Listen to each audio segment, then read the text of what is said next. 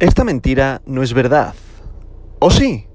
Hoy, jueves 22 de septiembre del año 2022, la capitalización global del mercado mundial de las criptomonedas es de 910.000 millones de dólares, lo que representa una disminución del 1,48% con respecto al último día. El volumen total del mercado criptográfico en las últimas 24 horas es de 92.000 millones de dólares, lo que supone un aumento del 37,71%. El volumen total en DeFi, DeFi, finanzas descentralizadas, es actualmente de 5.000 millones de dólares, lo que representa el 6,01% del volumen total del mercado criptográfico en estas últimas 24 horas.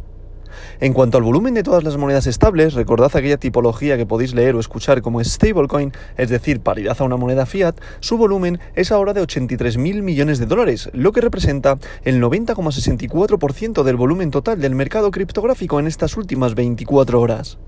Si hablamos de la dominancia del mercado, el dominio de Bitcoin es actualmente del 39,47%, lo que representa un aumento del 0,18% a lo largo de este último día. Y si hablamos de la dominancia de Ethereum, vemos que continúa en caída libre. Ahora mismo se sitúa en el 17% después de haber estado hace prácticamente una semana y algo en el 20%. Así que muchísimo cuidado si tienes pensado invertir en Ethereum ahora mismo o en Bitcoin, ¿vale? Porque está habiendo una incertidumbre muy generalizada, aunque se puede hablar de que estamos en un suelo, ¿vale? O sea, ahora, ahora mismo estamos de resaca de, lo, de los tipos de interés de la Fed, evidentemente, y sí que es cierto que estamos volviendo a rebotar en este soporte que se ha generado ahora mismo en los 18.000 dólares, prácticamente 18.600, y lo que está haciendo que estemos rebotando constantemente ahí. ¿Qué pasa? Hay que ver hasta dónde llega la fuerza compradora. Evidentemente no, está viendo ahí porque está viendo unas manos fuertes y esto es lo que está sujetando el precio. Pero evidentemente, por desgracia, con la crisis geopolítica que tenemos, con la crisis de suministros que tenemos, con la subida de tipos de interés que tenemos, con la inflación que tenemos, que evidentemente la subida de tipos viene para controlar la inflación, him Ahora mismo estamos en un periodo que estamos a las puertas de una recesión, si no lo estamos ya a día de hoy, ¿vale? Que puede ser una recesión porque sea técnica, pero bueno, eh, no vamos a hablar de términos económicos en estos momentos, pero al final lo que quiero decir con todo esto que hay tal batiburrillo en los mercados que evidentemente se hace que el mercado contraiga. Así que es cierto que Bitcoin está reaccionando bastante bien a esta nueva subida de tipos de interés en este precio, pero evidentemente han pasado unas horas. No se puede ver qué proyección va a tomar a corto plazo, porque evidentemente puede haber un rebote, una nueva acumulación y que el precio rebote otra vez al alza o directamente que ya rompa este soporte que se ha generado y de nuevo caiga hacia abajo hacia los 17.400 que es donde estaría el último pico de este soporte y a partir de ahí la ruptura nos llevaría mucho más abajo, ¿vale? O sea que ahora mismo está en esta barrera psicológica de los 18.000 es muy importante y estamos en un soporte bastante fuerte, ¿vale? Que puede ser el suelo, pues puede ser, la verdad que está viendo subida de tipo de interés, sí que cierto ya se ha descontado desde los 22.000 dólares, que ya rebotó el precio aquí, bueno, se podría hablar de suelo, sí. Yo hablo más de soporte, ¿vale? No de suelo. Considero que tiene que seguir cayendo, ¿vale? O sea, para mí, ya lo he dicho muchas veces, tenemos que ir a buscar los niveles prepandemia de los 9.800, pero como ya he explicado, este nivel prepandemia puede situarse cerca a los 13.000 dólares, ¿vale?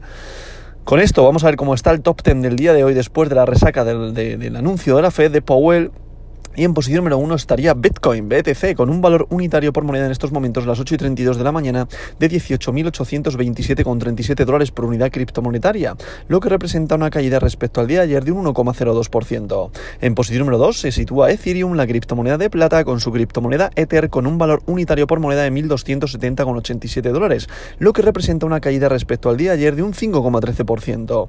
Que si echamos la vista atrás, hace 7 días su caída es de un 21, o sea, fijaos la barbaridad de caída que ha tenido Ethereum. En posición número 3 continúa Tether, continúa USDT, recordad es una stablecoin, por tanto paridad al dólar. En posición número 4 se sitúa USDC, recordad que es otra stablecoin, por tanto paridad al dólar. En posición número 5 se sitúa BNB, la criptomoneda del exchange Binance, con un valor unitario por moneda de 266,39 dólares, lo que representa una pequeña subida respecto al día de ayer en estos momentos de un 0,39%. Prácticamente BNB no se ha movido y se está comportando muy bien, sí que es cierto que tuvo muchas fluctuaciones, igual que el resto de los mercados, pero en estos momentos se ha estabilizado y de momento está haciendo un buen rebote. En posición número 6 se sitúa Ripple XRP con un valor unitario por moneda de 0,41 dólares, lo que representa una subida respecto al día de ayer de un 3,55%. Y atención, si echamos la vista atrás, hace 7 días Ripple está subiendo un 24,50%. Ya comenté el motivo, que al final es porque le están dando la razón en unos problemas que estuvo teniendo y evidentemente pues ahora ha superado incluso a BUSD, que BUSD recordad que es la otra stablecoin que ahora mismo estaba en posición, o sea, que ayer estaba en posición número 6 y ahora cae a la posición número 7 por capitalización de mercado. Es una stablecoin y es paridad al dólar, pero debido a este FOMO que se ha generado en XRP, XRP continúa creciendo, ¿vale? Para mí es una moneda muy importante, una moneda histórica y evidentemente ahora que le han dado la razón, pues al final aquellos que son maximalistas en XRP y no quieren perderse por FOMO esta criptomoneda están entrando. Yo no lo aconsejaría a día de hoy, no soy quien para aconsejar, siempre digo que esto no es consejo de inversión, pero evidentemente entrar en FOMO en una criptomoneda es la peor inversión que puedes hacer. Esto tienes que haber entrado antes y haber holdeado antes, ¿vale? A partir de aquí, en posición número 8, continúa Cardano, también con un movimiento bastante sano, de un 0, en posición número 8, que es ADA, ¿vale? ADA Cardano, posición número 8, con un valor unitario por moneda de 0,44 dólares por unidad criptomonetaria, lo que representa una subida respecto al día ayer de un 1,28%. En posición número 9 se sitúa Solana con su criptomoneda Sol con un valor unitario por moneda de 31,33 dólares, lo que representa una caída respecto al día de ayer de un 1,48%.